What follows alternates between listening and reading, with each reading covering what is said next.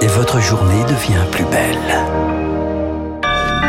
Bon début de journée à l'écoute de Radio Classique. Nous sommes le 30 juin 2022.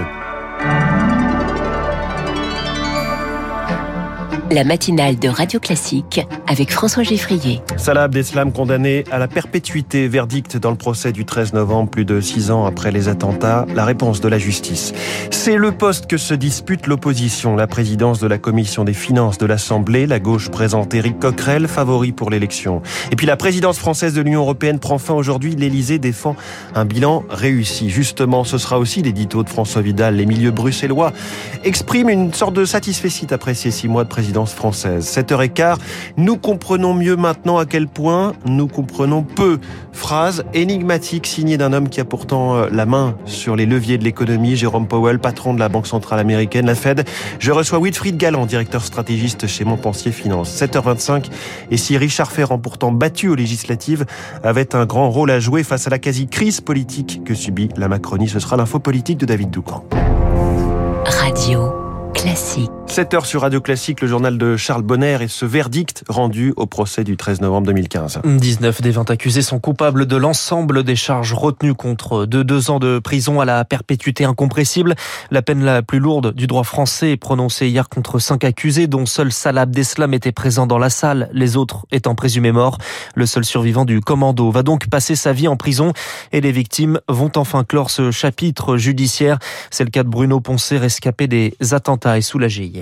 Il est temps que ça s'arrête parce que c'est long, parce qu'on met sa vie en suspens, parce que moi j'ai mis 6 ans à sortir du Bataclan, et là j'ai passé 10 mois à y retourner tous les jours, et même des fois dans des endroits où j'avais pas voulu mettre les pieds. Le verdict, moi je suis, euh, je me pose un peu la question moi, de, de Salah une peine incompressible. Est-ce que c'est ça la réponse humaine que nous on doit apporter à ça? D'enfermer quelqu'un toute sa vie, avec malheureusement la possibilité qu'il devienne en prison un martyr ou une, une bête féroce euh, blessée. Après voilà, moi j'ai des amis ce soir qui vont mieux dormir parce qu'il lui, il est en prison à vie. Il y a le soulagement et le questionnement, on l'entend. Les peines sont-elles la réponse au drame du 13 Oui, pour maître Gérard Chelma, avocat de partie civile. On est dans un verdict qui est motivé parce qu'au-delà des peines, c'est déjà les déclarations de culpabilité.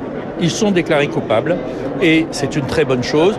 C'est fait de façon motivée et de façon construite. C'est positif. Ensuite, les peines sont des peines relativement sévères. Euh, pour tous ceux qui étaient dans les commandos, nous avons la perpétuité. Euh, pour ceux qui n'ont pas pu passer à l'acte, euh, il y a des peines de 30 ans avec des peines de sûreté importantes. Nous ne sommes pas euh, dans des avertissements. On est dans des sanctions qui sont des sanctions criminelles majeures qui étaient totalement méritées. Une réaction au palais de justice de Paris recueillie par Éric Kioch. François Hollande, président en 2015, soulignait hier un procès exceptionnel et exemplaire. Radio Classique 7h03, la répartition des postes à l'Assemblée, ça continue. Après la présidence et le bureau, place aux commissions, les affaires sociales, économiques, la défense, mais surtout les finances. La présidence de cette commission revient à un membre de l'opposition. C'est dans le règlement. Mais à quelle opposition? Insoumis, LR et RN présentent un candidat, mais c'est bien la gauche rassemblée au sein de la NUPES qui rassemble le plus de voix. Et le candidat, c'est l'insoumis Eric Coquerel, objet de crainte et de spéculation au Palais Bourbon. Lauriane tout le monde. Monsieur Coquerel, un insoumis qui a passé 20 ans de sa vie à la Ligue communiste révolutionnaire. Il n'a pas de mots assez durs pour qualifier son concurrent insoumis, le député Jean-Philippe Tanguy, candidat RN à la présidence de la commission des finances. C'est quelqu'un qui veut faire de l'obstruction, qui veut utiliser la présidence non pas pour défendre les droits des oppositions et l'intérêt général, mais euh, le programme politique euh, des insoumis, euh, aller fouiner dans les documents fiscaux pour faire je ne sais quoi. La NUPES, ce sont des pirates. Moi, je prends le pari aujourd'hui que le but de la NUPES est d'aboutir à une crise de régime. Historique bras droit de Jean-Luc Mélenchon, Éric Coquerel est vu à la France Insoumise plus comme un facilitateur plutôt qu'un agitateur. Pour l'intéresser, pas question de renverser la table, il se veut rassurant. J'étais cinq ans dans la commission et ça serait si j'avais voulu la prendre à l'abordage. Moi, je serais respectueux de la commission, mais qu'effectivement, euh, si je suis président, eh ben, on va plus mettre en avant, par exemple, la question de l'évasion fiscale ou la question du manque de moyens pour les services publics. Défendre un agenda politique à la tête de la commission des finances, c'est possible, reconnaît l'un de ses anciens présidents, aujourd'hui alliés à la majorité présidentielle, avant de tempérer. Attention toutefois à ne pas confondre le rôle avec celui de contrôleur fiscal. Elisabeth Borne, de son côté, entretient le flou. Va-t-elle se soumettre à un vote de confiance à l'issue de son discours de politique générale mardi prochain? Il faut encore y réfléchir, disait-elle hier. La première ministre qui doit encore travailler sur le remaniement. Avec ou sans Damien Abad, le parquet de Paris ouvre une enquête pour tentative de viol après le dépôt d'une plainte ce lundi contre le ministre des Solidarités.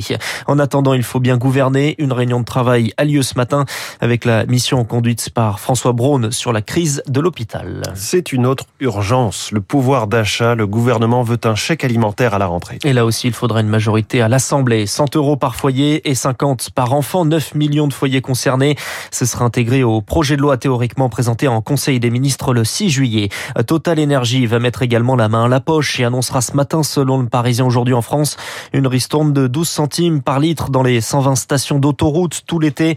Cela va s'ajouter à la remise de 18 centimes du gouvernement. Et c'est une manœuvre assez habile de Total Energy dans le contexte. Je vous en reparle dans les spécialistes à 7h40. Charles, c'est ce soir que prend fin la présidence française du Conseil de l'Union européenne. Six mois marqués par le Covid, par des élections présidentielles et législatives, mais surtout par la guerre en Ukraine, de quoi chambouler les ambitions d'Emmanuel Macron. Mais l'Elysée se félicite tout de même. On met en avant 97% du programme rempli et 130 accords conclus, Julie Droin. Premier succès dans le dossier ukrainien. Avec une cinquantaine d'accords portant sur les sanctions contre la Russie, la France a réussi la difficile tâche de faire bouger les lignes rapidement tout en affichant un front européen uni. Crise qui a aussi permis de poser les jalons pour une Europe de la défense, chère à Emmanuel Macron. La France a dans le même temps lancé plusieurs chantiers, le numérique avec la lutte contre la haine en ligne, l'égalité homme-femme, le salaire minimum ou encore la taxe carbone aux frontières. Mais tout cela nécessitera encore des mois de discussions et de négociations entre les États membres. Le temps législatif européen va bien au-delà des six mois d'une présidence. Quant à la réforme de l'espace Schengen et la révision des traités européens annoncée en début de mandat par Emmanuel Macron, elle reste en suspens faute de consensus. Et l'on sait déjà que la République tchèque, qui prend la suite de la présidence de l'UE, n'y est pas favorable. Julie Droit, vous évoquiez la guerre en Ukraine. Les États-Unis et le Royaume-Uni augmentent leur aide, un milliard de livres de la part des Britanniques avec la livraison de systèmes de défense aérienne, annonce en marge du sommet de l'OTAN où la Suède et la Finlande ont obtenu le statut de candidat.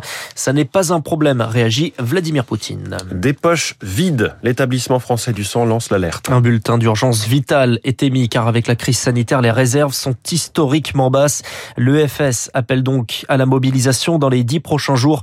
Hervé Mainra des directeurs de collecte on est à des niveaux trop bas. On devrait être euh, autour de 110 000 et là, on est à moins de 90 000 aujourd'hui. On sait que les donneurs commencent à partir sur les lieux de vacances et c'est beaucoup plus difficile de, les mobiliser en, nombre, en fait. C'est pour ça que la, la, période maintenant est primordiale. On a besoin qu'il y ait un sursaut de mobilisation des donneurs et des Français. On est dans une situation critique avant une période déjà habituellement pas simple, qui est la période des congés d'été. Donc, il est nécessaire de constituer un stock qui soit suffisamment important pour qu'avec les dons qu'on arrive à obtenir pendant l'été, on arrive à tenir jusqu'à la rentrée de septembre. Un propos recueilli par Charles Ducrot. Au Texas, le bilan passe à 53 morts après la découverte de migrants entassés dans un camion près de San Antonio.